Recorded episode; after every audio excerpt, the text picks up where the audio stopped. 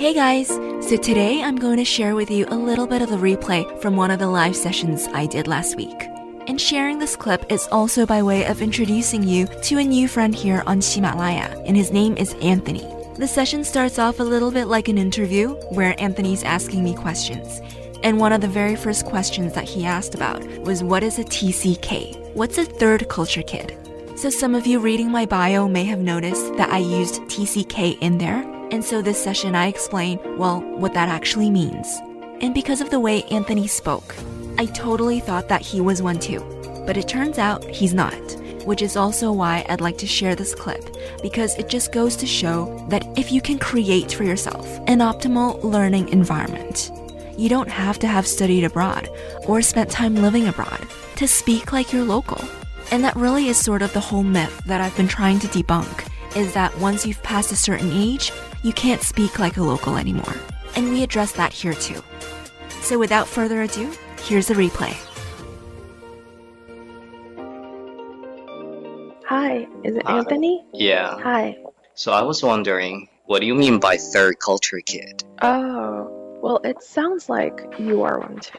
TCK is, I forget who coined the term, but third culture kid is someone, you don't have to be a kid to still be called kid. The kid is saying that when you were a kid, you grew up in a culture that is different from your culture of heritage. So, like for me, my heritage is Chinese, So but I grew you- up in Okay, so you're born in China, but then you moved Yeah. to where did you move to? England. England. Yeah, yeah. But now you're in New York. I know my accent today is like American. Yeah. Okay. So my first language is British English. Yeah. Well, that's pretty cool. So can you speak with the British accent? I can. Yeah. Sometimes when I'm really tired, it comes out. Because I've lived in England for like eight years, and I've lived in the States for eight years, and I've lived in Canada for like six. So, So which one is your mostly, favorite? most of the time is in North. I'm sorry. So which one is your favorite? Oh, my favorite. Um, they all have their, I guess, I guess New York. That's where I am right now. Um, I didn't really have a choice in England when I was little, right? Because I wasn't making decisions. So when I was able to make decisions for myself, I was in Canada and I went back to Europe. So I chose England again and then I chose New York and everything else was default, like my parents' decisions. I suppose I picked what I preferred and what I thought would be better. Cool. Interesting. What about you? Me? Yeah, yeah. You sound third culture. Do I? Yeah. No, I was born and raised in China. really? Yeah, I was born and raised in China. And um Where in China? well I'll take a guess. Can you guess? Beijing? No, I'm living in the southern southern part of China. Shenzhen? Pretty close. Yeah, pretty Hong close. Hong Kong. No, Yeah. Guangzhou. Yeah, close. Guangzhou? Oh. Guangzhou. Yeah, Canton. Close to 香港。 Shenzhen, Hong Kong. 粤语。嗯，粤语系系啊，所以我诶系咯我，first language 我而家就诶系学紧 First language，学紧讲粤语粤语，所以你学紧 And- 系咪？学紧，系啊。学紧，cool, Interesting. So I was learning English. You're learning Yeah. Cantonese. Correct. I feel like Cantonese is so much harder than English. Because you Mhm. got like nine sounds for everything. Yes, it's harder than Mandarin, I think. No, for sure. For sure harder than Mandarin. Yeah. So are you like um like a language lover or something? Uh, well, I suppose, in a way. Um, I'm not a linguist. I'm a musician, and um, I used to study international relations. So I had to learn languages, and I traveled a lot. So for me, it was a way of living and surviving. And these days, I work at a multicultural radio station, and our Cantonese counterpart, we share a production studio. So I do hear Cantonese, like I can understand it, um, and I just wish I could speak more than I can. I feel like it's a it's a useful um, language to have for sure, even if I'm not living in Hong Kong or in China. because there's a lot of Cantonese people here in, in New York state. as well. Yeah, yeah, for sure. And Yeah. it is an advantage to know it. You know, like I'm not learning German or like other languages.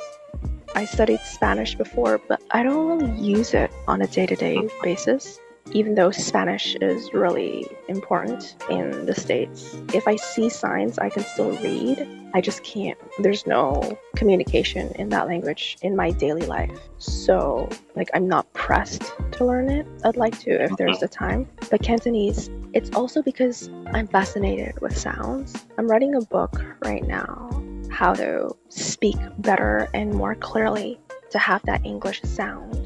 And Mhm. um, a lot of people who grew up and born in China and studied English in China, they have a lot of challenges getting to the right sound. And I think that has a lot to do with the education and exposure and not having the right sounds. But sounds, it's less so linguistic than it is musical. And there's also a rhythm to everything as well. And so I'm actually just trying my own, I guess, tips Hmm. as I learn another language just to see if it works or not. So, like, the first thing is like to find where the sounds live, right? So, you speak at least three languages, you know that they all have different sounds, right? In your mouth, they the sounds kind of live in different parts of your mouth. I feel like English is a little bit in the middle. It sits in the middle of your mouth. Mandarin is a little bit more forward, and Cantonese is a little bit closer to your throat. Okay, interesting. Yeah, like I mean, if you just say the same thing, like say something.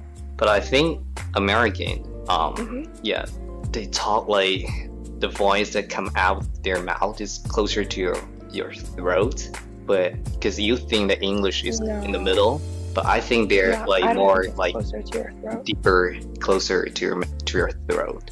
That's what I think. Well, at least for an American. For example, when I say for example, this is like very Mm-hmm. much for example. It's like right behind my teeth. It's not at the back of my throat. Mm, okay. So you spent eight years in England and another 8 years in the States. Yeah. So you went to junior high and high school in the United States? No, I went to junior high and high school in Canada. Oh, in Canada. Do you have to learn a foreign language in Canadian high school? Yeah, French. Because I know that you have to learn like a foreign language. You are required to pick up a foreign language. You have to Mhm. take the foreign language courses or lessons in American high school, but you also have to learn that in Canadian Oh, high school really? as well. Yeah, you have to learn it in American high school. It's um Did you go to high school here? science math. You mean in the United States? No, No. no, I Okay. no, I went to high school in China, and Okay. yeah, I, I've only been to yeah. I think it's because my job. Mhm. Basically, I work as a uh, educational consultant. That my job basically is to help Chinese students to apply for colleges or schools in the United States. So Oh, really? I'm pretty sure. Yeah, I'm My pretty friend does that. okay in New York. No, no, she's Vancouver based. Oh, She okay. travels a lot. She used to be in Hong Kong as well. She's Cantonese. Oh. Well, she's born in Hong Kong, raised in Vancouver, and now she's like Oh. kind of doing the whole Yeah. Vancouver Hong Kong thing. Yeah. So that's pretty much why I have a better understanding of the difference between the education in, in the States and education in China. And yeah, in an American high schools, you have to learn a second language. So That's great. I think people should. In Canada, you have to as well. Well, only because French is an official language. mhm, So yeah, we're required to study the government official language, but only until grade 9. After grade 9, they still offer the course, but you don't have to take it. It's your choice. So if you want to, you can. If you don't want to, you only have to take it until grade 9. Personally, I've never been to Canada before. And last year it was the first time that I, I was in the States. I was Mhm. there for seven days, semi pleasure, semi business trip. I visited some of the universities and colleges in the United States, so that was my first time. Uh, but even though it was my first time in the States, I I felt like um, I don't know, just compared to my coworkers, I'm more adjusted to the environment. I'm more com- I feel more comfortable Well, yeah, people. That's not Mhm. surprising because your language puts you in a comfort zone. You know, like if I heard you here from the Mhm. get go, I was like, "Are you third culture?" You just you sound local. Do you know what I mean? Like you sound like you're from here. And I think people treat you differently when they hear and they can tell whether you're from here or not from here. Yeah, I guess it's because I watched way too many American televisions American shows. growing up.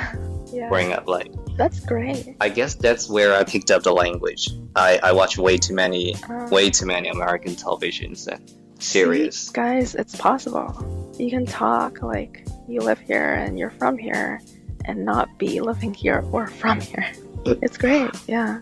Yeah, but uh, I'm still working on it. It takes a lot of work to you know sound more native.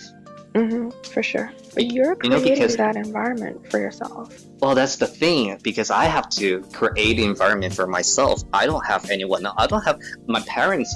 They won't. You know, when I was a kid, they don't have that sense in their mind. They don't like. For example, some I came across some kids nowadays, and they grew up in a very, very rich family, and hmm their parents like professors or successful businessmen. So ever since a kid, they have this environment all set up for them. They have foreign teachers. They go to kindergarten where English is the um, Main language. language. Yeah.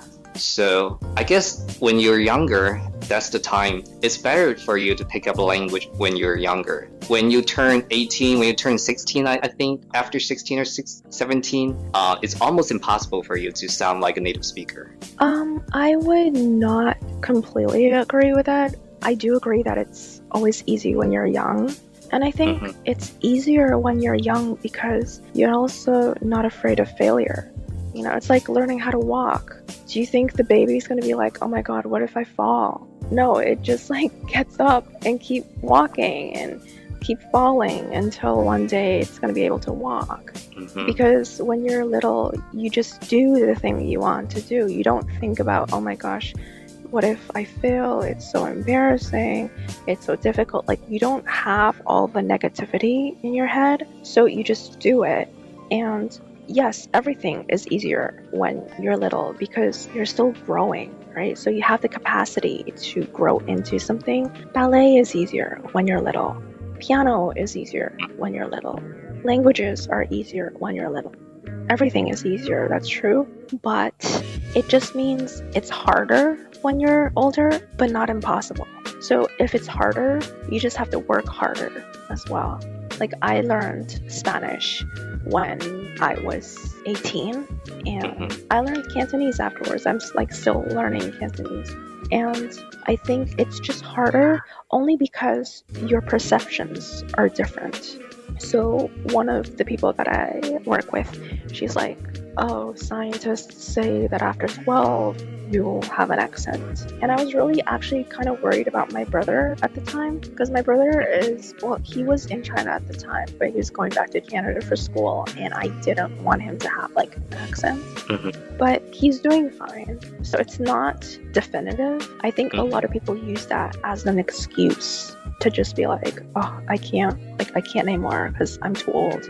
But there's always a way. Pronunciation is very much a musical thing. I think a lot of the language learning programs don't see that. For example, like singers, opera singers, classical singers, if they are training in conservatory, and by this time they're like in their early 20s, they need to learn many languages within a very short amount of time and they're able to sound perfect.